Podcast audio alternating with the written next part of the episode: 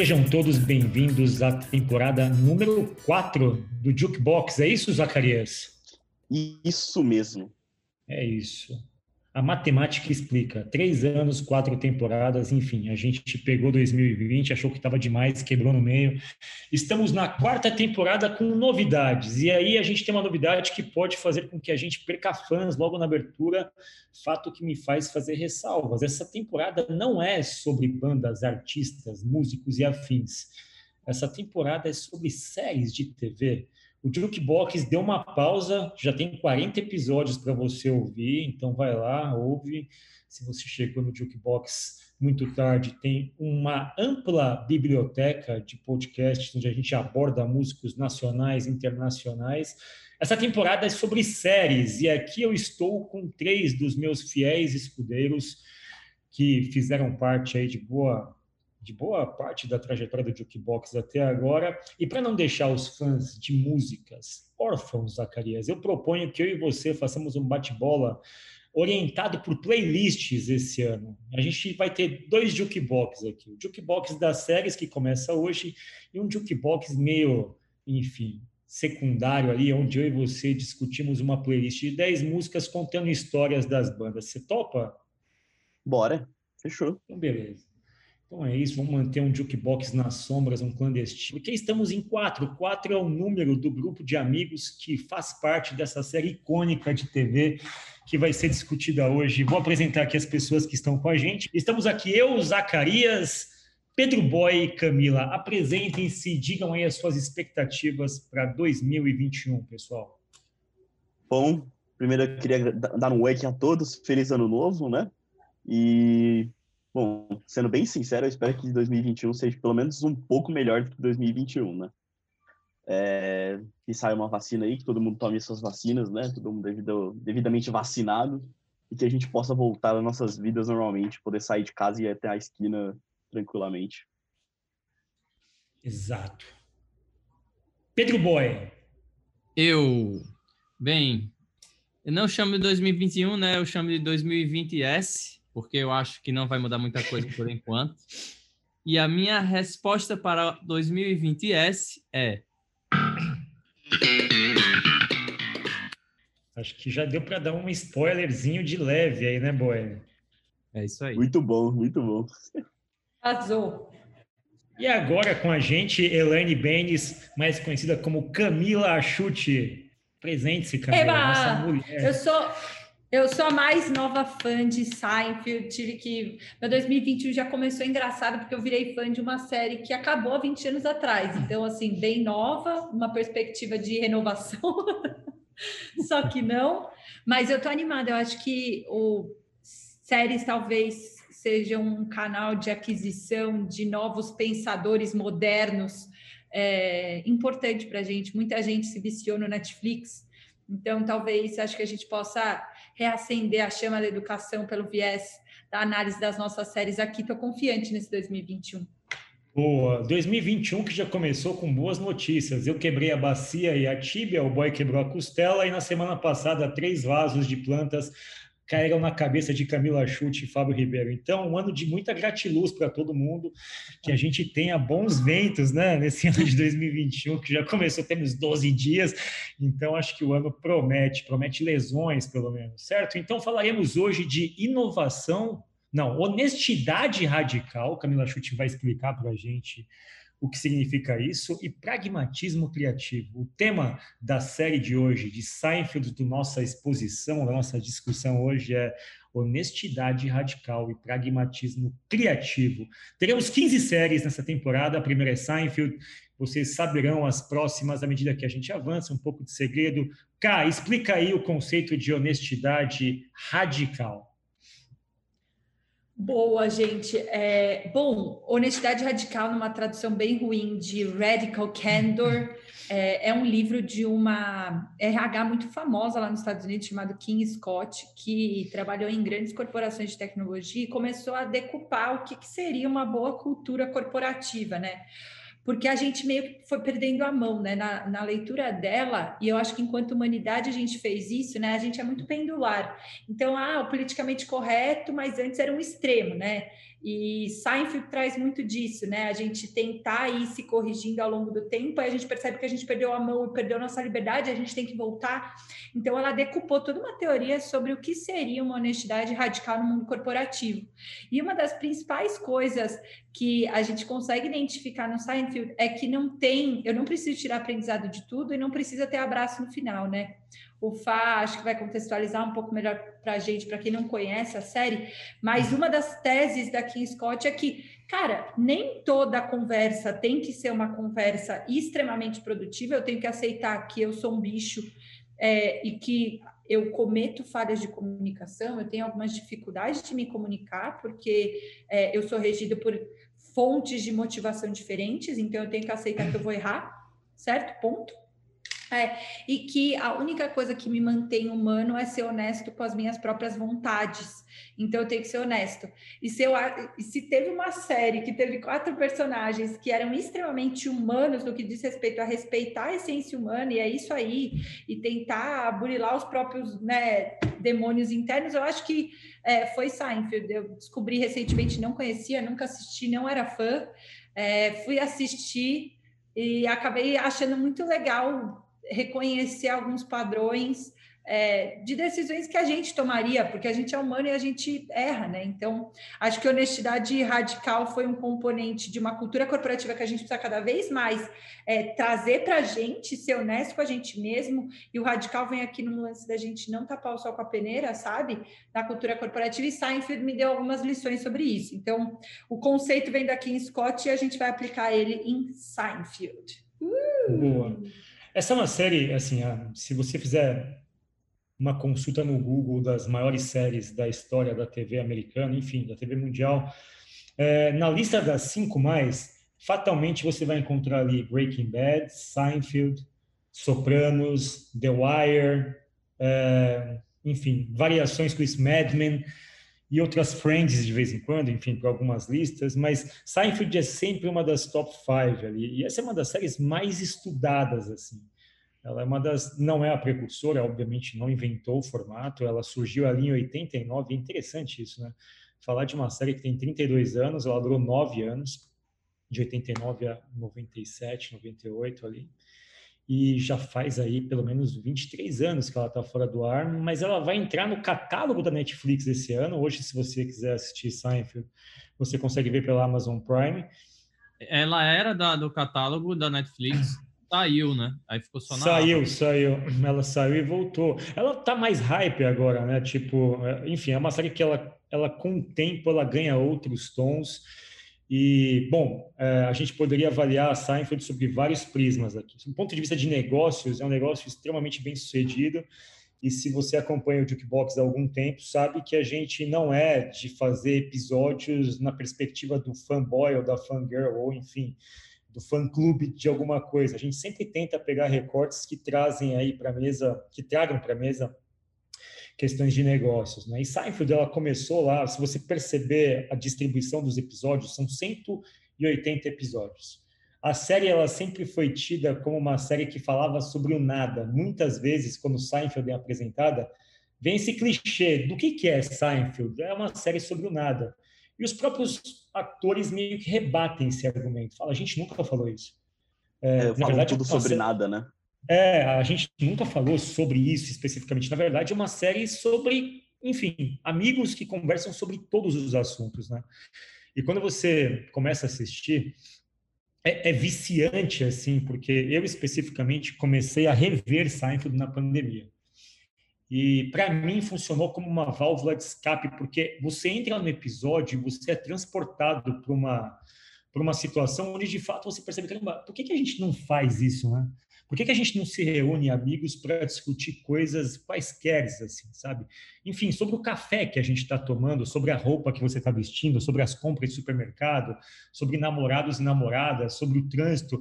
E a, construção dos roteiros e dos diálogos é extremamente inteligente. O Seinfeld e o Larry David, que é o parceiro co-criador e co-roteirista, são dois gênios do diálogo, assim, os dois vêm da, do formato de comédia stand-up, que ficou muito famoso na década de 80 nos Estados Unidos, eles são exímios roteiristas, e, e é impressionante, né, a Ká falou no começo, o lema do Larry David é no hugging, no learning, ou seja, nenhum episódio de Seinfeld você vai ver sentimentalismo barato.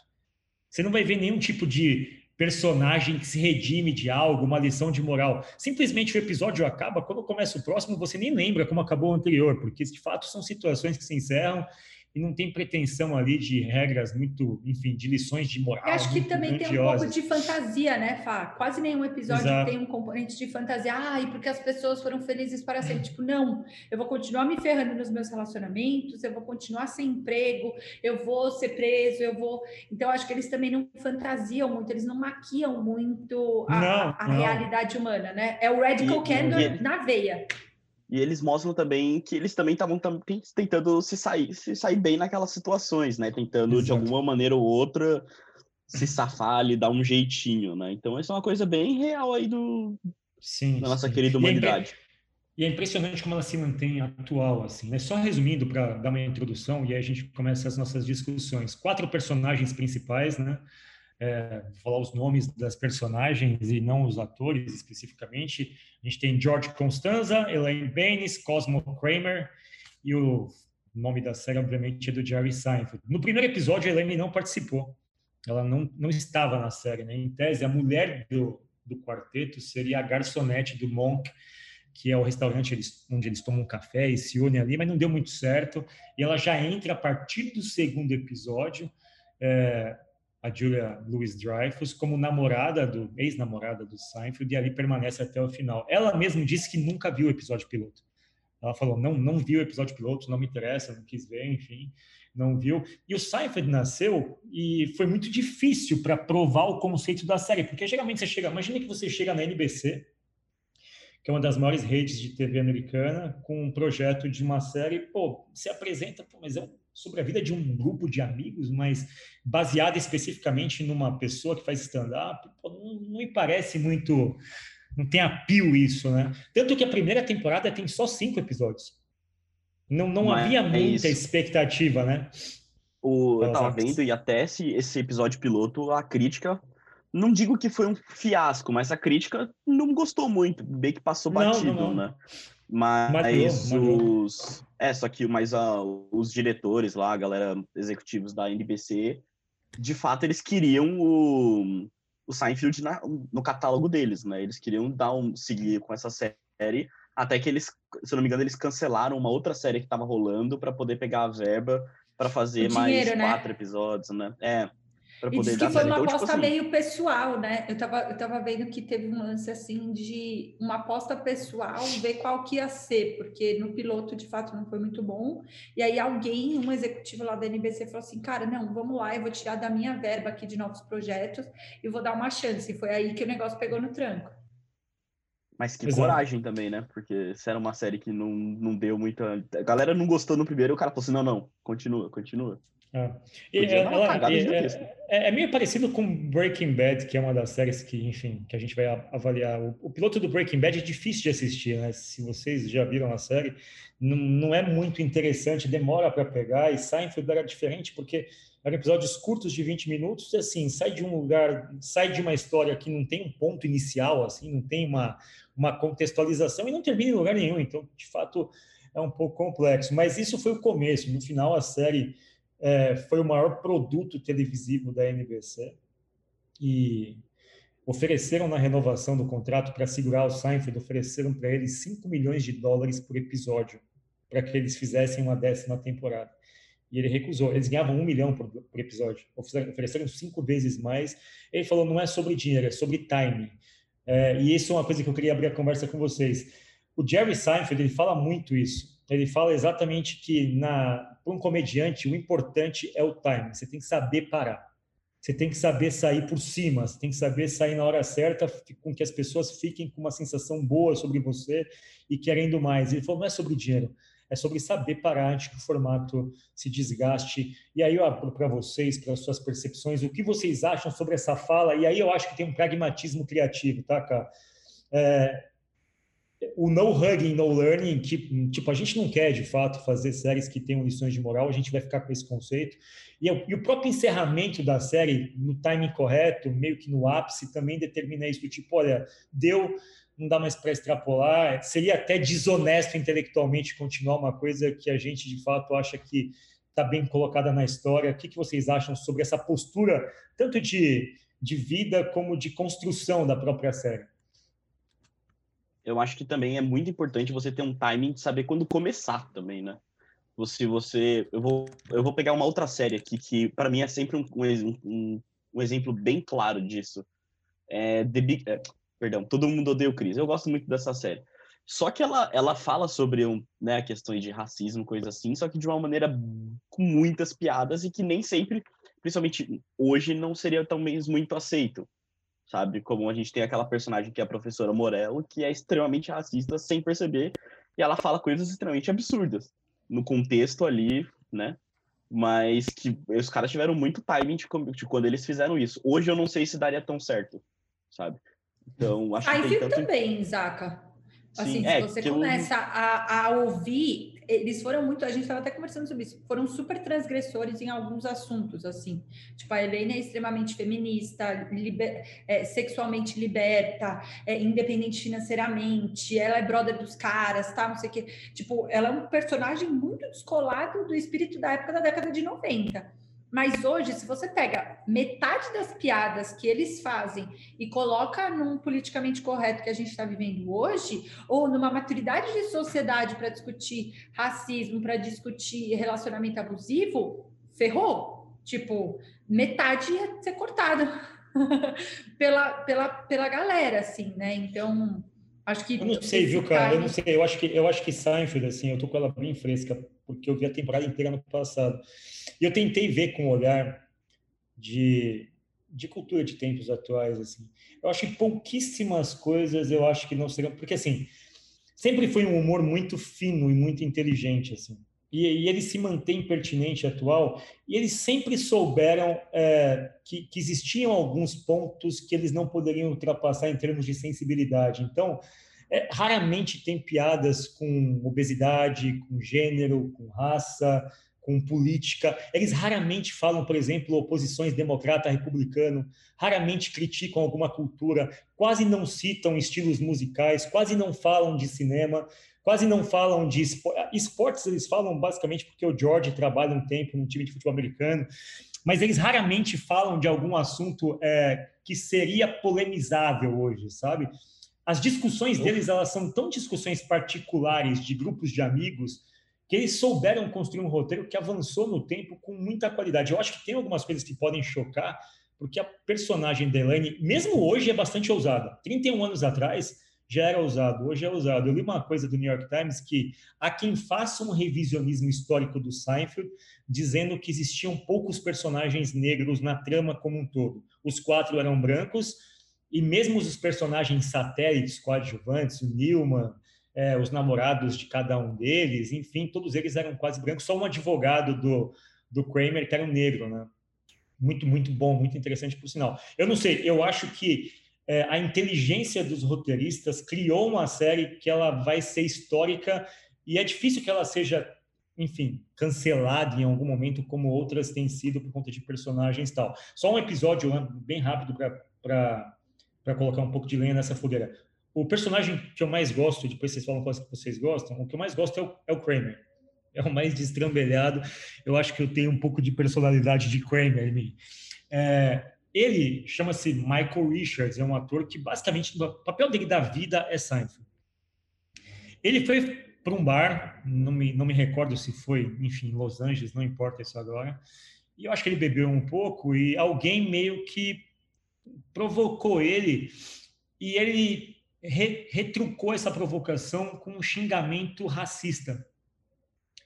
Aquilo foi denunciado e foi um pouco tempo atrás, isso faz alguns anos, não, não um pouco tempo atrás, faz menos uns 10 anos atrás, Seinfeld já tinha acabado, ele foi denunciado e meio que acabou a vida dele.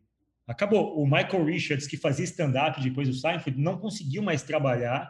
O Jerry Seinfeld foi na TV defendê-lo, dizendo que ele tinha se equivocado, mas aquilo não significava que ele era uma pessoa racista. Ou seja, o episódio de racismo vinculado ao Seinfeld, ele aconteceu depois que a série acabou com uma das pessoas num contexto social. E eu acho, Fá, que a grande dificuldade do Seinfeld é que eles, eles quebraram uma barreira muito tênue entre, entre quase todos os personagens tinha um alter ego que era uma pessoa física, né? Para mim é muito, muito doido pensar que o Jerry Seinfeld estava interpretando ele mesmo, que o George era um alter ego do Larry David, é, que o Kramer de fato era o vizinho do Larry David, que teve um busão lá, um tour por Nova York, de fato a pessoa existia. É, o Newman também era um vizinho. Tipo, para mim é muito louco é, o risco e a gestão de risco deles de ter misturado tanto o, o que, que é verdade e o que, que não é. Eu fico pensando que numa era em que não existia celular, não existia redes sociais, era quase como se eles estivessem retratando a própria vida deles, sabe? Foi uma decisão, na minha leitura, extremamente arriscada do ponto de vista de gestão de marca e imagem, porque o Kramer, ele era, era ele, a Elaine era praticamente ela, o, Le, o, o Jerry era ele. Então, talvez essa separação de personagem versus ator no Seinfeld ficou extremamente prejudicada. Exato. E é interessante, cara, isso porque é, era um situação, assim, a série ficou famosa porque ela... É um pouco, que... só, só um parênteses corporativo, é um pouco o que acontece às vezes com funcionários em empresas, né? Quando você vê uma honestidade radical da, da Junqueira e do Nubank, até onde aquilo é a opinião do Nubank, até onde é a opinião dela, e onde que essas coisas Exato. se mesclam, né? Até onde o Seinfeld era racista, até onde o ator do Kramer era racista. A gente passa por esses dilemas de honestidade radical todo dia. Quando a gente vê, o livro da Kim Scott fala muito, você acaba olhando e dando para a marca o nível de radicalidade da honestidade dela pelo líder que você teve. Então, eu acabo colocando o Google como uma empresa extremamente radical nos feedbacks, porque os líderes são assim, mas não é o Google, porque o Google não existe. Então, eu acho que esse paralelo de até onde vai o Seinfeld, até onde vai o roteiro, até onde vai a liberdade de cada um dos atores, é muito tênue. E no corporativo isso também acontece. Exato. E tem, tem um lance, né, que eu, eu assisti muitas entrevistas ao longo da história dos personagens, né, dos atores que representavam os personagens. Eu vi uma entrevista do Jason Alexander, que ele é um puta ator de teatro, né? E engraçado que você vê uma entrevista do ator você fala, caramba, ele não é o George, né? Ele é mais sério, mais sisudão, assim. E vou, vou dar um exemplo que eu acho que tem honestidade radical aí. Teve um episódio, não sei se o Boy lembra, o Boy viu a série bastante também. Tem um episódio que o Seinfeld vai visitar os pais na Flórida. Né? Ele vai com, com a Elaine para a Flórida e tal. Esse é o único episódio que o George não aparece. É, tão logo ele não apareceu no episódio, acho que esse episódio é da terceira temporada. Ele meio que chegou no Larry David e falou: Por que, que eu não apareci no episódio? Ele falou o seguinte, e ele, ele colocou isso de forma muito clara: se isso acontecer de novo, eu tô fora eu tô fora. Tipo, cara, você não pode me tirar de um episódio sem justificar, então se isso acontecer de novo, eu tô fora. É, foi uma decisão ousada dele fazer isso, porque ele, em tese, não era o personagem principal, mas para você ter uma ideia de como o time tinha discussões sérias e pesadas. E uma outra, que é uma discussão de, de honestidade radical, digamos assim, e eu, e eu acho que americanos têm mais facilidade para ter essa conversa, né, por conta de distanciamento do poder. O George, na, eu não lembro se foi na temporada 7, tá? Talvez seja. Ele casa, né? Ele casa e a atriz que faz o papel da esposa dele na série, e o George conta isso, né? O Jason Alexander, que representa o George, conta o seguinte: olha, ela era uma atriz muito complicada de lidar. Por quê? A gente tinha um texto e todos nós improvisamos no texto, né? Só que com ela era diferente. Assim, eu começava uma cena com ela, ela mudava o texto dela. E ele falou, porra, difícil trabalhar com ela. E ele falou assim, eu tentava me adaptar. Ela alterava o texto e eu me adaptava. Quando eu me adaptava, ela alterava de novo. Ele falou que contracenar com ela era muito, muito tenso. Porque uma das regras do Seinfeld é o seguinte, primeiro que tem uma distribuição de, de forças, assim. Nunca um dos atores fica muito tempo com a bola. Eles sempre equilibram o tempo. E a outra, você nunca coloca um ator numa situação que ele não possa sair. Ou seja, dentro do texto, dentro da atuação, você nunca coloca o outro numa situação que ele fique sem palavras ou não tem uma válvula de escape. Isso é uma técnica de improviso, isso vem do teatro romano. Então, eles tinham esse tipo de, de combinado ali, para que ninguém ficasse mal em cena, né? E essa atriz que interpretava a esposa do, do George fazia isso consistentemente. O George chegou numa mesa, conversou com o Seinfeld, com a Elaine lá, enfim, falou: olha, não dá, não dá para trabalhar. Aí fizeram um episódio que a Elaine tinha que contracenar com ela. Um episódio bastou para a Elaine. A Elaine chegou e falou: olha, é a pessoa de fato mais insuportável que existe. A gente tem que tomar uma solução. E a solução que eles encontraram, e isso nos anais da TV, né, é tido como uma das mortes mais insensíveis da história. Foi a morte da personagem da esposa do George, porque, não sei se vocês lembram, eles decidem por matar ela para tirar ela da série, eles matam a atriz que ela vai convidar as pessoas para o casamento e eles envenenam a cola que ela vai passar no envelope. Então ela, tipo, sabe quando você lambe a, o, envelope para colar? Então essas lambidinhas levam ela para o hospital e ela morre, enfim. Falam que eles foram super insensíveis, meio que comemoraram a morte dela na série e tal. Mas isso é só para dar um tom de como os atores nos bastidores eram muito honestos em relação a coisas que incomodavam e que pudessem meio que ferir o jeito que eles trabalhavam ali. Tem um ponto, né? O Kramer, ele era muito... É, apesar de ele ser um personagem extremamente estabanado, né? na série, mó loucão, mas ele era muito sério na hora de gravar. Ele, ele, eu não, ele tinha uma coisa que ele não ele não gostava de perder o time da piada, sabe? Não, não é, para ele tinha uma perda de, de, ter que rodar a, a cena mais de uma vez. Então ele estava muito concentrado, só que pô, muitas vezes a galera caía na risada, não aguentava. E ele, ele ficava possesso com isso, porque isso quebrava o processo, sabe? Então é, é, é muito doido como essa série, apesar dela, dela ser, ela parecer tão natural assim, é, tem, como você falou, né, tem uma, uma cadência de, de processos é, bem estruturada entre eles. Você até vê o, o Jerry em algumas cenas assim que ele ele mesmo tá rindo, né, enquanto ele tá, tá tipo atuando que não é um riso Totalmente. de, de atuação, mas o cara não se segura, sabe? Não, eles são. Tem, tem um, um vídeo no YouTube que. Isso é engraçado, até tá? meio metalinguagem. O Seinfeld voltou depois que acabou a série. Fez um episódio a mais. Mas não como o Seinfeld. O Larry David, quando saiu do Seinfeld, ele montou uma outra série chamada Curb Your Enthusiasm. E tem uma série. E, e aí, dentro da série Curb Your Enthusiasm, tem um episódio que eles assistem a reunião do elenco do Seinfeld, ou seja, uma metalinguagem dentro da série tem um episódio, ou seja, os, os, os, atores de Seinfeld se reuniram dentro de um episódio dessa série do Larry David, tipo, anos depois que acabou a série, para se reencontrarem ali, e é muito interessante ver, tem um documentário de como foi esse episódio, e é isso que vocês falaram, eles riam mesmo da, das leituras genuinamente, assim, e eram meio que termômetro para ver se estava funcionando. E o engraçado do Seinfeld é que a série é toda numa época analógica, né? Você não tem internet na série, não existe Google, não existe nenhuma menção à internet na série. Não, não, não tem celular, nenhuma... Fá. Tem, não nas tem últimas temporadas, tem no último episódio tem um lance que discute, aí deixa eu só fazer um parênteses, contém spoilers, tá? Mas uma série que acabou há 31 anos atrás já não é mais spoiler, é você que decidiu não ver, então vou falar. é Onde eles criticam o quanto a gente está ficando insensível com o uso do celular. E aí, quando você contrapõe isso, né? E de novo, honestidade radical, a Helene liga para uma amiga que está no hospital é, pelo celular da rua. E aí o Seinfeld fala assim, cara, que desrespeito com essa amiga. Você pegou, você estava andando, fazendo um monte de coisa e falando com ela no hospital. Isso demonstra que você não está valorizando a amizade. Ele dá um feedback assim na lata e critica que o celular não pode ser usado para manter conversas, que você devia ligar de casa com tempo, no seu tempo de qualidade você ligar para ela.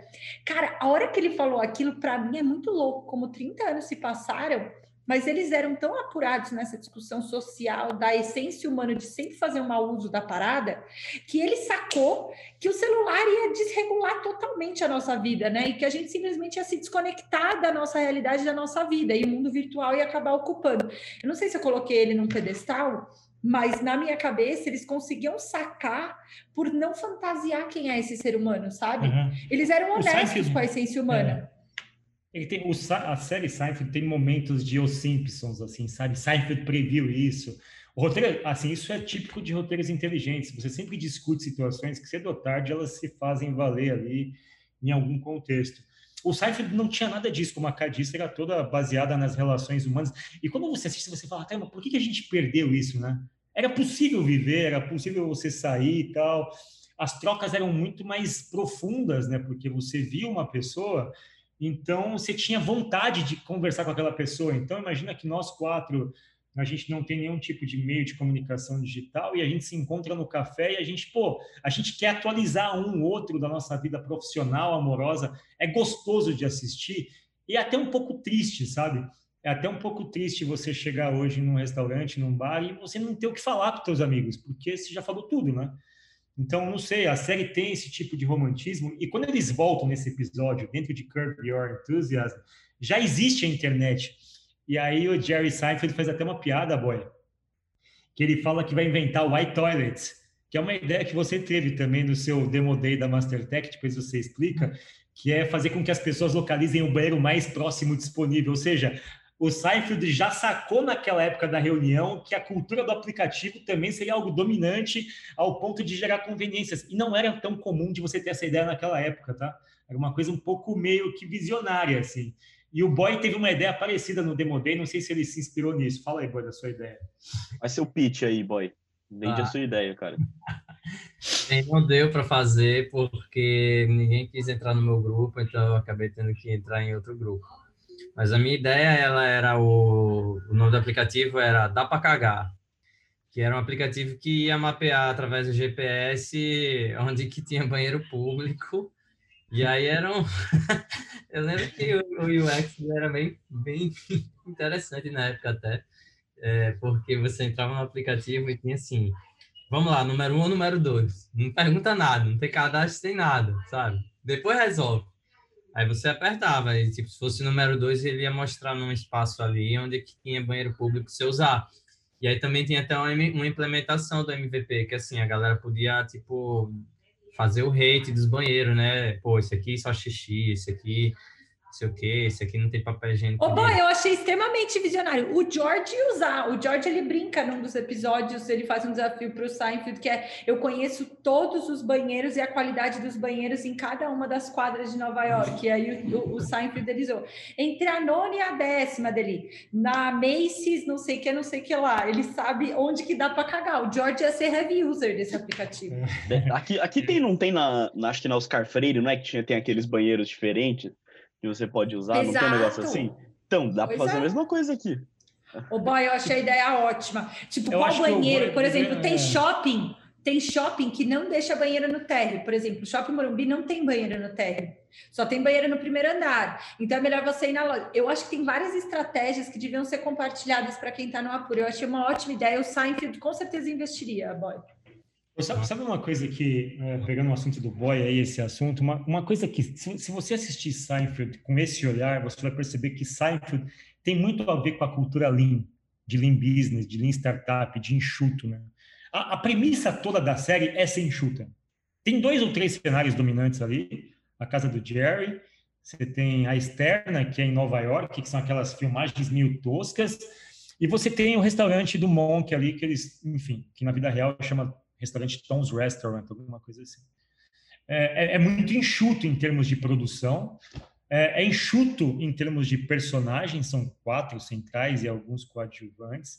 São episódios curtos, é, são falas curtas, ou seja, é, um, é, é, uma série que ela é meio MVP mesmo, assim, né? E uma coisa que chama atenção na série, se vocês assistirem com esse olhar, vocês vão perceber. Por exemplo, os, perso ah, os personagens do Kramer e do George, eles fazem teste de hipótese o tempo inteiro. Eles são meio trambiqueiros, os dois, né? Então, tipo, o Kramer chega um dia e fala: tive uma ideia de fazer um perfume onde as pessoas ficam com. Você passa o perfume e parece que você acabou de sair do mar. Tipo, ele fala. Esse... Você lembra desse episódio, né? Lembra, é um ele... logo na segunda temporada, se eu não me engano, né? Exato, e ele meio que vai no lugar tentar vender a ideia, faz o pitch e tal. É a hipótese dele, ele quer comprovar. O Kramer, durante os 180 episódios, ele testa um monte de hipótese. Ele testa uma hipótese de sutiã para homem, ele testa hipótese de uma, enfim, ele testa e o George também fica testando várias hipóteses, porque os dois são meio vida, eles querem criar atalhos de vida, né? Eles querem criar jeitos de viver a vida numa boa. O Kramer nunca trabalha e o George está sempre mudando de emprego. Então, eles são adeptos de você buscar visões de atalho, mais preguiçosas tal. Então, eles estão sempre com ideias visionárias, testando hipóteses, assim. Mas é interessante, se você olha com esse olhar de cultura linda, você tem uma ideia, pô, tive uma ideia. O que você faz com uma ideia? Você expõe para os seus amigos. E, e, eu acho que tem uma coisa muito bonita na série, assim, é, que é meio tocante para mim. Eles são muito ingênuos entre eles, assim, sabe? É, eles não se preocupam muito de não falar, eles falam as coisas, ouvem os feedbacks, que, óbvio, Honestidade é radical. É, é uma série de TV, mas eles não, assim, ao longo da série, em nenhum momento eles criam algum tipo de resistência sobre é, não vou falar sobre esse assunto, ou não vou expor esse pensamento. Existe uma confiança nos quatro ali dentro da série que eles sempre expõem os pontos de vista e as ideias, por mais malucas que elas sejam. E aí eu queria perguntar para vocês, assim, chega um momento nas empresas que a gente meio que esmorece, né, do tipo, acho que eu não confio naquela pessoa, ou esse negócio, enfim, as pessoas acham que eu sou ridículo, eu vou parar de falar as coisas. Eu acho que a série é muito legal, porque ela fala, cara, que legal você poder ser puro, poder expor sua maluquice e, quem sabe, testar alguma coisa. Eu sei que, de fato, é entretenimento, mas queria ouvi-los nesse contexto. O que vocês acham disso? Será que isso também não tem muito de entrosamento e, e até conexão entre os personagens, vamos dizer assim, né? Porque eles são muito amigos, eles vivem muito tempo junto, então eles não precisam mais se preocupar com os filtros que eles precisam ter para ideias e coisas que eles querem falar. E só que em um ambiente corporativo, eu imagino que você ainda, por mais que você seja próximo de pessoas assim, no, enquanto você está em, vamos dizer assim, uma sala, uma coisa assim, um ambiente corporativo, você ainda tem alguns filtros que acabam que podem te limitar para algumas, para falar algumas ideias, algumas coisas assim que não cabem ali no momento, pelo menos você imagina que não, e que pode acabar tendo um, um efeito rebote em você de acontecer isso que você falou. Pode ser. É, pode talvez. Ser. E eu acho que tem um lance. Eu concordo com o fato que tem muito de lean, de pragmatismo, né? A, a galera era, era quase binária, né? Quando você vê o último episódio, o George, eu sei que o Fábio não viu o último episódio, mas é, quando ele está conversando, eles estão falando sobre como foi a reunião deles com os caras da NBC e, e eles os, os, os, executivos pedem honestidade, a hora que eles dão honestidade, eles não querem. Eu acho que o que acontece muito, né, Zaca, é essa honestidade maquiada. Então, ah, eu estou te pedindo um feedback, eu estou te pedindo para ser honesto comigo, eu estou te pedindo para ser legal, para ser diverso, para ser inclusivo, mas na hora que eu tenho que ser, eu meio que saio pela tangente, né? A gente vê muito ali nenhum deles saía pela tangente nesse sentido, né? Exato. Todo mundo era extremamente fiel, verdadeiro e transparente entre eles. Então, acho que o ciclo também é, é, era alimentado por eles não terem essa devolutiva negativa, tanto que o George briga com os caras da NBC, tipo, porra, vocês estão falando, eu não posso falar, e aí vocês atravessam. E aí, qual que é, né? Isso aconteceu na vida real também com o Larry David, mas é, na minha leitura, eles não tinham esse ciclo negativo, né? Hoje a gente tenta ser radicalmente honesto, a gente dá de cara num muro, né? A gente é passado para trás, a gente sofre. Então, ali eles tinham um ambiente em que todo mundo era muito honesto. A gente pode ser taxado Exato. até de otário, coisa assim, né? Porque de otário, exatamente. Sabe, tipo... É. E eu só acho que os dois, assim, os dois tinham personalidade muito forte, né? E uma coisa que me chama muita atenção é, na série e na, nas pessoas, né? Porque o Seinfeld teve, ele fez alguma, ele fez pouquíssimas coisas, tá? Ele ficou, enfim, se você pegar e digitar Jerry Seinfeld é, fortuna no Google, a fortuna dele está estimada em quase um bi de dólares. Isso é fortuna de artista, enfim, vocês sabem, artistas musicais, a Madonna, por exemplo. Não, mas eu falo. 500 milhões de dólares. Então, a, fortuna. a marca Seinfeld a marca Sim. Seinfeld por ano dá 60 milhões. A marca Sim, Seinfeld é uma... hoje sem nada, só com reprise, sem tipo, nada. dormiu, acordou, 60 milhões por ano. Exato. Na pandemia, a Lego lançou um Lego do Seinfeld. Né? Lançaram agora, ano passado, é, um Lego especial do Seinfeld. Mas, enfim, o, o, que eu acho, assim, os dois, eles têm uma personalidade... Eles são muito confiantes, do, eles eram e são, continuam sendo, é, muito confiantes do que eles querem do talento que eles têm e das concessões que eles não vão fazer. Assim, é muito bonito de você ver, sabe? Você vê uma entrevista do Seinfeld, tem um programa dele na Netflix que é Comedian Getting Cars with Coffee, que ele o mote do programa são episódios de 15 minutos, ele entrevista um comediante e o Seinfeld é apaixonado por carro, então ele sempre passa, ele pega um carro antigo, um modelo por episódio, vai até a casa do comediante nos Estados Unidos, ali nos, nos principais estados onde essas pessoas estão, pega o cara, bota no carro, vai conversando, e eles vão num café para terminar a conversa, né? O primeiro episódio e dessa E ele série... entrevistou todos. Ele entrevistou todos, todos. todos os personagens. Todo. É, é, é uma série deliciosa de ver, assim, sabe? O primeiro episódio é com Obama, inclusive. E você percebe ali, eles. Uma coisa que me chama muito a atenção, tanto no Seinfeld, quanto no Larry David, quanto em todo mundo que participou da série, eles não são sentimentalistas, sabe? Eles lembram da série, é, apreciam o tempo que eles passaram, eles agradecem o fato de eles terem participado disso, porque foi, enfim, é, definidor do que eles são enquanto artistas, foi o papel, foi a série da vida deles, mas eles não gostariam de voltar no tempo e eles não gostariam de reviver a experiência. Foi, acabou, ok, foi excelente, a gente amou ter feito isso, mas a gente não quer fazer mais e está no passado. E tem uma coisa interessante, o George, o Jason Alexander, ele fala, ao contrário do que as pessoas pensam, a gente não era amigo na vida real. A gente não jantava um na casa do outro. A gente ia trabalhar, e a gente foi nove anos trabalhar, a gente chegava, ensaiava, fazia nosso trabalho e voltava para casa.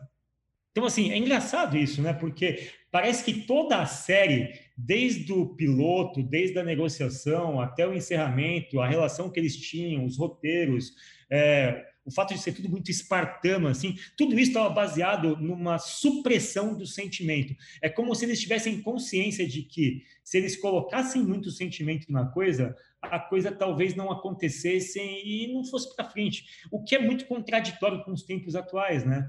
A gente vive hoje culturas organizacionais em todo lugar do mundo que valorizam muito o envolvimento sentimental. O que vocês acham sobre isso? O que vocês acham sobre o fato de boa parte do sucesso da série ter sido construído nessa ausência de sentimento e desse contraste com os tempos atuais que a gente vê nas empresas, nas relações, em tudo?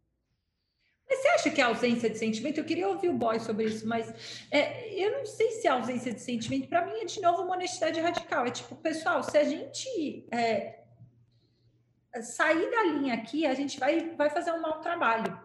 Então, acho que eles tinham que manter um pouco essa linha que é muito tênue entre a vida deles e os personagens, porque era muito intrínseco ali aquela relação deles. Tipo, eu não tenho convicção, Fá, que era porque não tinha sentimento, né? Quando a gente fala a Kim Scott, aí lembrando do livro, ela fala, a gente confunde, né, a pessoa, quando eu falo honestidade radical, eu penso nesse radicalismo como uma agressividade, como uma ausência de sentimentos. Eu não sei se é isso, se não era um pragmatismo, tipo, cara, a gente não é amigo, porque a gente não é amigo, a gente tem um trabalho a ser feito, bora, vamos ser profissional, vamos gravar, sabe? Eu, eu, eu não sei se é uma ausência de sentimentos, eu só Acho que tem Concordo, um, cara. Acho que você, aí, sabe? É, concordo. Do você radical. não, é o, não, e de novo é, é, o da King Scott, assim. Cara, os caras bem ou mal fizeram uma série bombástica. Os caras eram bons. Sim. A Elaine, assim, eu achei ela ferrada, achei ela muito boa. Você vê, é, tipo, ela é o personagem, a, a presença corporal do próprio Kramer, assim, ele é meio o humorista clown, né? Tipo, eu vi até na entrevista que ele dá para o Seinfeld no, no, no Carpooling, ele fala: Eu sempre fui um comediante que tinha tanta consciência do meu corpo que no último caso, se a piada desse errada, eu me tacava no chão. Tipo, ele sabia usar. Eu conheço alguém que fez isso também. Enfim, depois a gente pode falar sobre isso. Mas eu acho que eles tinham muita consciência, tanto das limitações quanto das vantagens que eles tinham, sabe? Eles se conheciam muito bem. Não sei se era ausência de sentimento. Eu concordo, eu, eu, eu, usei sem sentimento, mas de fato tem a ver com o tema do episódio, uma honestidade muito forte e um pragmatismo criativo, do tipo, olha, se a gente fizer isso dessa forma, tem mais chance de dar certo. E a gente conversa disso, né, cara? Pra gente, às vezes, quando a gente entra numa reunião, e o Boy tá aqui, tá? O Boy tá participando do episódio, eu tenho um contato com ele muito forte disso. E a gente teve uma conversa no passado, eu falei com ele, como é que você quer trabalhar? Você quer que eu te fale exatamente o que eu sinto quando eu vejo uma coisa ou que eu tipo use de subterfúgios? Se você me mandar uma arte, você quer que eu seja extremamente honesto em relação ao que eu penso ou você quer que eu encontre atalhos? Ele foi muito direto comigo, ele falou, se algo tiver ruim, me fala na hora, certo, boy? Certíssimo, certíssimo. É, cara, eu acho mais fácil trabalhar dessa forma, sabe? Tipo, com transparência. É, eu, eu, concordo com a Camila, assim, é, para mim é muito difícil acreditar que não rolava um sentimento, porque, principalmente é, num trabalho tão criativo que é criar roteiro e, e, e atuar, talvez houvesse um, um, um, modelo de dinâmica um pouco diferente, mas tem que ter, tem que ter sentimento, tem que ter, tem que ter cocriação, porque senão como é que você vai fazer coisas diferentes, sabe? Tipo. Ô boy, você acha que essa relação que eu estabeleci com você, que eles tinham entre eles, que eu tenho com a K, que a K tem com o boy, ela precisa da amizade, assim, para a gente ser honesto e radicalmente, né, usando a expressão aí que nomeia esse episódio, é preciso ter um laço de amizade ou dá para fazer isso desde que a gente, sei lá, crie acordos muito muito claros na partida? Eu não sei se dá para praticar isso tão facilmente, quero ouvir vocês. É, eu não sei, não sei se dá para fazer dessa forma, se, se trabalhar de outra forma. É, sinceramente, deve existir, mas eu não conheço. É, já tentei na minha vida, tive tentativas de, de ter essa coisa de dissociar o trabalho da vida e a é, é, trabalho trabalho. Muitos amigos me falam essas coisas, mas não cola comigo, não cola, não dá. Sim. Assim, às vezes que eu tentei foi furada e também não vou dizer que é fácil o, o jeito da, da, gente trabalhar, bem, bem sincero, mas é, eu acredito que isso também é uma construção, sabe? Chega uma hora que você vai conhecendo o indivíduo a ponto de você saber separar as coisas. Uma coisa é uma crítica ali de, de criativa de, de, um processo e você tem que saber que isso tem nada a ver com o pessoal, que, que são situações completamente diferentes. É, talvez talvez seja isso que tivesse acontecido no Seinfeld, sabe? Assim, eles não eles poderiam não ter uma vida é, íntima fora ali do set, mas quando eles estavam ali juntos, unidos, a mágica acontecia, entendeu? Então, é Eles foram aprendendo, né, boy? Assim, eu tava lendo, eu não vi todos. Você, eu queria até saber de você e do Fá que viram todos, eu não vi todos. Mas lendo as críticas, as pessoas diz que dá para perceber que eles foram aprendendo a trabalhar juntos, que eles foram se encaixando naquela parada, foi, né? Foi, que, de, que é muito nítido, assim, o, a primeira e a segunda temporada ainda meio se acotovelando, e depois, nas últimas, parece que, tipo, cara, era muito natural para eles fazer aquela parada. Eles aprenderam a trabalhar junto. E a vida é assim tipo, a primeira vez. E eu tenho certeza que quem está escutando, assim, quem já presenciou uma discussão minha e do Fá, é, tal, as pessoas devem achar que a gente, tipo, mano, como é que vai ser amanhã a reunião? Porque a gente decidiu que a gente ia trabalhar assim, entendeu? Que a gente ia ser radicalmente honesto um com o outro, porque eu também, como boy, já tive outras experiências de trabalho, onde eu fui pega de surpresa mediante, tipo, cara, não quero mais. Que? Eu prefiro que a gente converse todos os dias, e seja radicalmente é, honesto um com o outro para a gente poder seguir. E eu acho que isso deve ter acontecido com eles. Né? Eu não, não tenho o repertório de Seinfeld para afirmar isso, mas pelas críticas e pelo que eu li, aparentemente, para quem é fã, dá para perceber que eles foram aprendendo e se achando, né? E eles deliberadamente decidiram que eles iam se achar naqueles quatro personagens e foi o sucesso que foi por nove anos. Então, acho que a gente não nasce sabendo fazer isso, né? A gente tem que deliberadamente decidir que vai aprender, vai sofrer um pouco no processo, mas que a gente vai aprender a fazer isso junto, sabe? É um combinado, é como o Fá falou, é um combinado muito claro de como que isso vai acontecer. Sim, e o, o interessante dessa. Eles, de fato, né, se você avalia a série do começo ao fim, você percebe né, o entrosamento e tudo. E, e eu acho que eles foram muito maduros, assim, né? Porque tem uma questão também que o Seinfeld nomeava a série, né? Então eram quatro pessoas, mas elas não tinham pesos iguais, né? É, o Seinfeld escrevia e nomeava, tanto que assim a maior parte da fortuna da, da série foi para o bolso dele e do Derry David, não para os atores. Os atores eram atores suporte, assim. Então depende disso também, depende de cada um meio que entender o teu papel. E, e eu acho que assim, o Boy ontem, só pegando um bastidor, e pegando um exemplo, o boy ontem para mim falou: Cara, não estou conseguindo fazer um negócio aqui, não estou conseguindo achar um caminho. Ao falar aquilo, ele me permitiu conversar com ele cinco, seis minutos, a gente junto chegou num outro caminho. Então, é, faz muito sentido que a gente consiga criar esses relacionamentos. Eu não sei se a gente hoje é, e aquela época, ressalte-se, uma época analógica, as pessoas conversavam, você tinha certeza de que a tua conversa com o teu amigo ia ficar só entre vocês dois, porque ele teria que ser muito fofoqueiro para expor aquilo para uma plateia enorme, porque não tem como ele expor aquilo, a menos nos grupos mais íntimos. Hoje eu converso com alguém, eu não sei se a pessoa vai colocar isso na rede, na internet, bater uma foto, fazer um comentário, enfim, me cancelar. Eu acho que quando a gente volta no tempo, e aí eu devolvo uma pergunta para vocês. Vocês acham que esses laços, eles são mais frágeis da forma como a gente vive hoje ou o contrário, eles deveriam ser mais sólidos? O que, que vocês acham? Como assim? Eu não entendi. Se, se, assim, o fato da gente se relacionar virtualmente hoje, imaginem que esses laços entre eles eram muito sólidos, porque eles tinham que enfrentar um outro, certo? Eu tinha que falar com você pessoalmente para falar sobre algo, né? Crítica ou elogio, ajuda ou enfim, ou qualquer assunto eu precisaria te ver pessoalmente. Isso reforça os laços, os laços de confiança, certo? Hoje, especificamente, eu não preciso fazer isso, entendeu? E eu sei que no passado, se eu fosse conversar com você, a nossa conversa ia ficar num tom íntimo, ela ia ficar preservada, sabe? É, ela não ia ser exposta, você não ia usar isso contra mim em algum momento de raiva. Hoje, eu acho que talvez as pessoas, ao saberem que as relações são mais líquidas, eu não sei se isso cria um, um, um senso de defesa maior e, e, as relações se enfraquecem, não ficam tão honestas. Faz sentido? Não faz sentido? O que, que vocês acham? Eu acho que, no geral, as relações entre as pessoas hoje são muito mais fracas do que antigamente. Acho que isso no âmbito geral, assim. Mas eu confesso que eu não, não sei se se isso vai prejudicar muito. Eu acho que isso é só uma nova forma de viver mesmo, sabe? Por conta mesmo de tecnologias, de um mundo totalmente diferente, pandemia também, mas acho que isso vai ser uma coisa que vai meio que moldando com o tempo, sabe? Eu não, não tenho muito uma opinião formada, assim.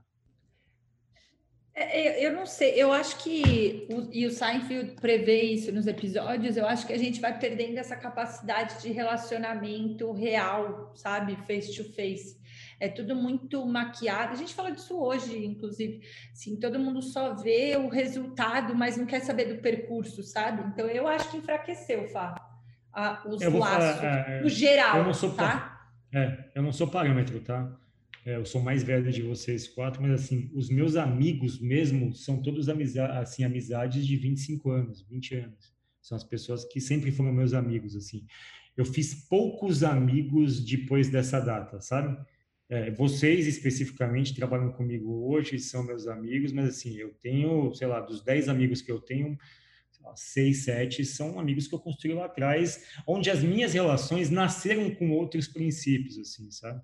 Mas não sei, eu acho que quando a gente fala de honestidade, a gente fala de pragmatismo, eu não sei até que ponto a gente está disposto a se vulnerabilizar com isso, sabe? Porque envolve um nível de vulnerabilidade que eu acho que hoje ela está cada vez mais difícil de alcançar. Assim. A gente é, a gente é o tempo todo estimulado a manter um nível de, enfim, de soberania, de independência, de força, tal. Sustentar um personagem visão. que é legal, né, para rede social, mas que na vida real é insustentável. Então, eu acho que é. isso soa um pouco ina inatingível, né? Isso eu acho Exato. que é legal também da, da série, acho que a gente está caminhando para o final, assim. Para mim, todos os estereótipos que eles impuseram são extremamente sustentáveis, sabe? Não tem ninguém querendo parecer mais do que é, não tem ninguém querendo se vangloriar em cima um do outro ou maquiar a própria realidade, sabe?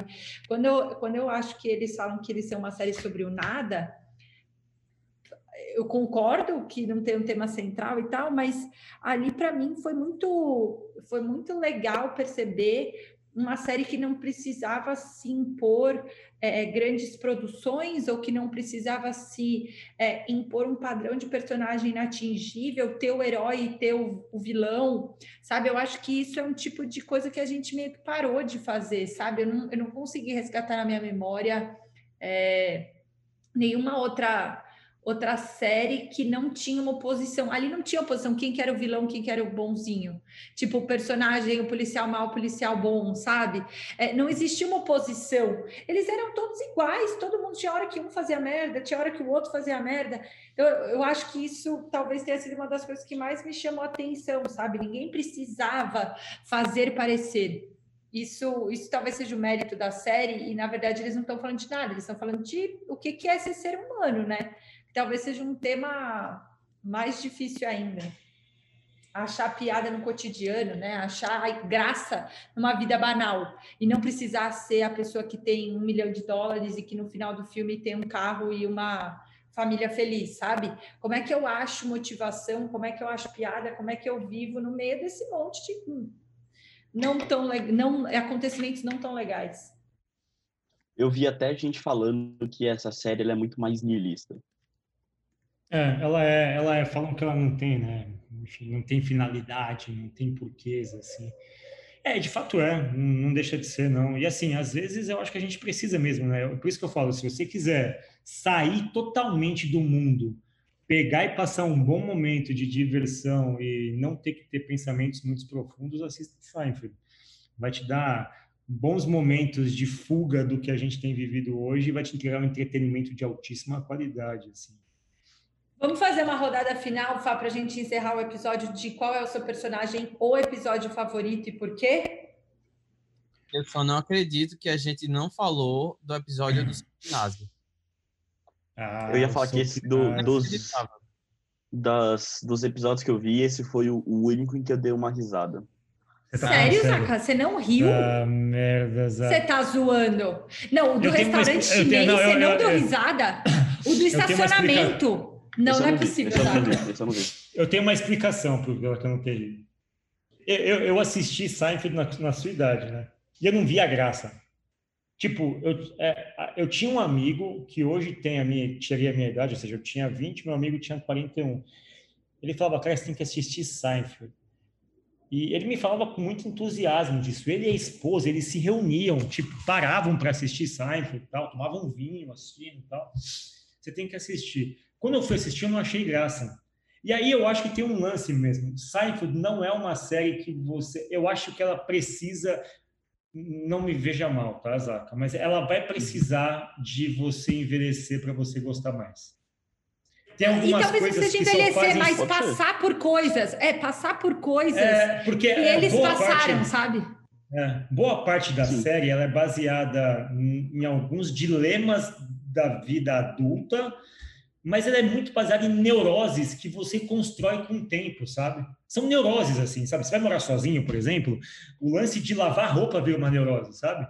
O lance de controlar o estoque do supermercado vira uma neurose. A forma como você cria o teu caminho para o trabalho é uma neurose. É, a forma como você se relaciona com as pessoas, já que você se relacionou muito e sempre teve frustrações, você começa a acumular certas coisas. Ou seja, como é um grupo de pessoas nas casas dos 30, 35 anos, são pessoas que acumulam algumas fissuras emocionais, dores e problemas, então elas têm um certo nível de neurose mesmo, assim, sabe? Que um jovem não consegue perceber graça. E aí a gente começa a ver graça disso, e nesse sentido é muito interessante. Se você vê a série hoje com um olhar de você fala, nossa, parece até infantil.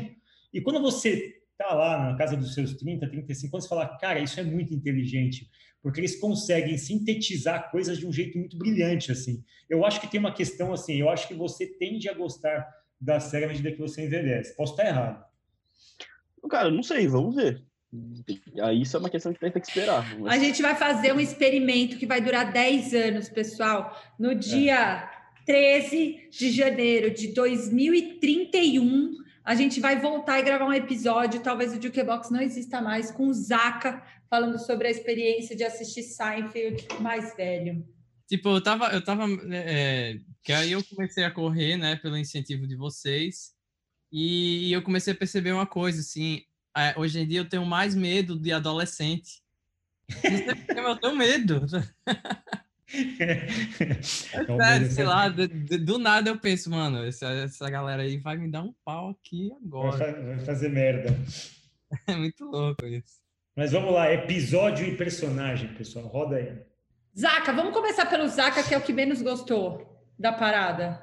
É, bom, personagem, eu não, eu não vi episódios, eu vi só uns seis episódios. Então, ah, vai não, cagar, não, Zaca. Eu não tenho episódio, um, um, um, personagem favorito.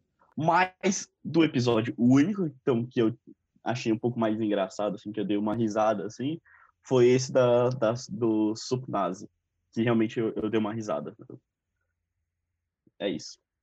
Mas o seu personagem favorito é o, ser, o que serve a, a sopa? Não, não. Quem não. que é o Era os, um personagem dos quatro personagens Não chegou. principais. Ah, tá. Não cheguei tá a- a bom. ter Você um elegeu. sim. Tá bom, tá bom. O episódio Beleza. é, é esse. Um personagem Tá bom. não, não, não deu. Tem repertório suficiente, tá bom. Não, não, não consegui. Não consegui. Fábio, o seu, fiquei curiosa.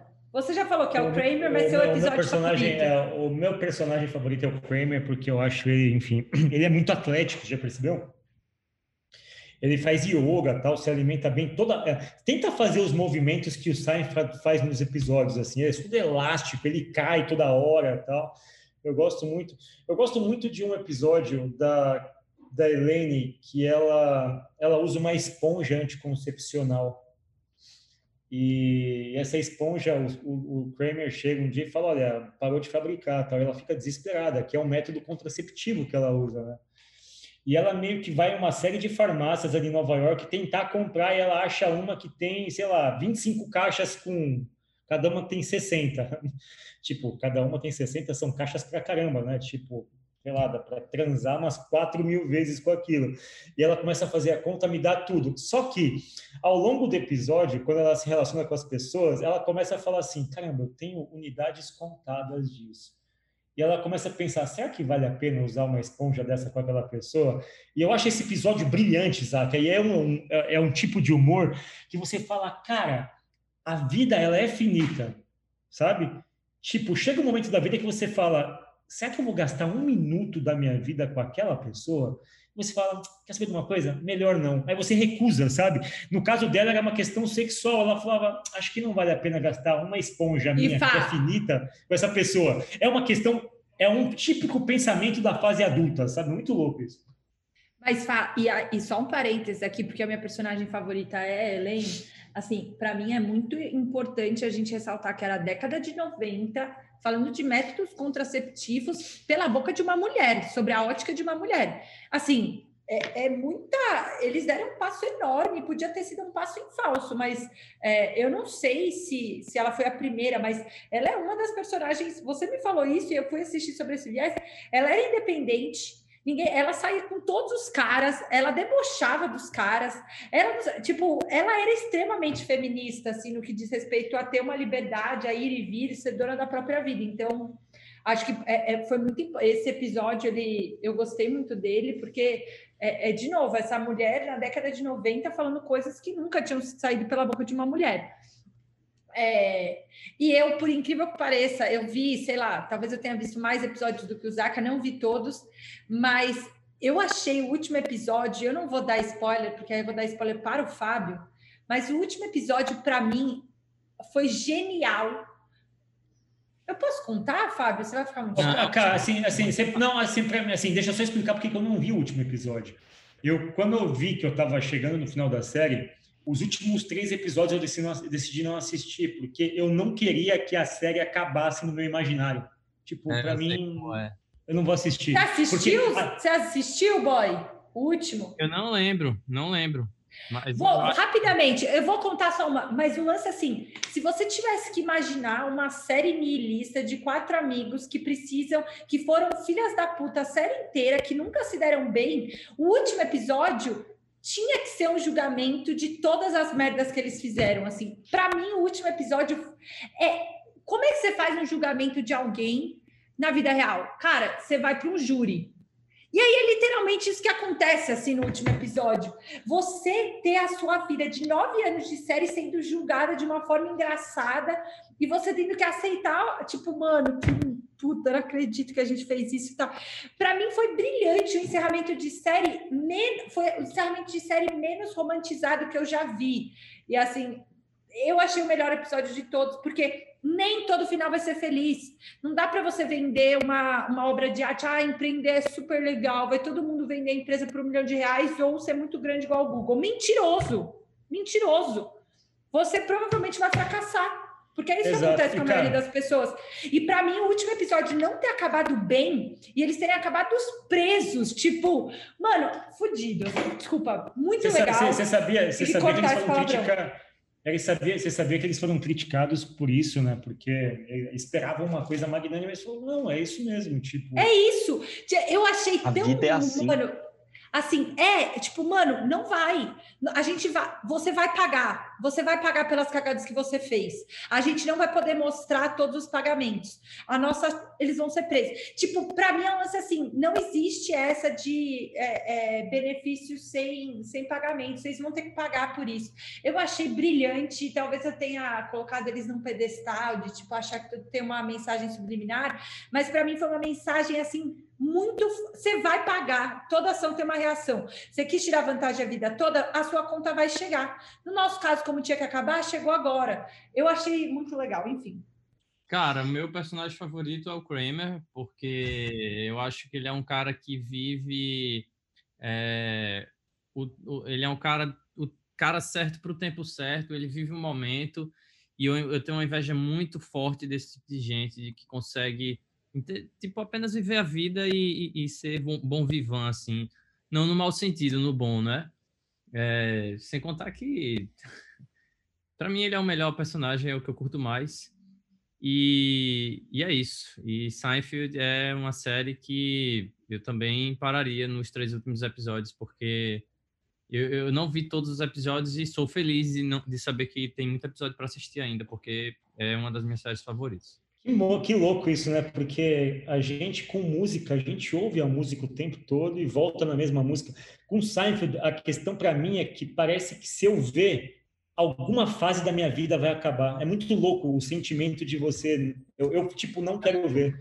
Porque eu não quero que essa fase da minha vida encerre. É muito louco a minha relação com isso. Não só com Seinfeld, tá? tive esse problema com algumas outras coisas, mas com Seinfeld especificamente eu decidi não ver. Temos spoilers, pessoal. Estamos falando de série onde não deveríamos dar, mas tem muita coisa. Tem Big Bang Theory, vai ter Borg, vai ter muita coisa nessa temporada. Eu estou animada, então sigam, compartilhem, comentem é, sobre o que, que, vocês acharam, onde que vocês veem a Honestidade Radical no Seinfeld. É, acho que vamos construir bastante conhecimento com séries. Uh! E não vamos fazer de Friends. Olha só. Ah, vamos, vamos, a gente vai ter essa briga já já. Um é... beijo, pessoal. Saca não gosta. Tchau.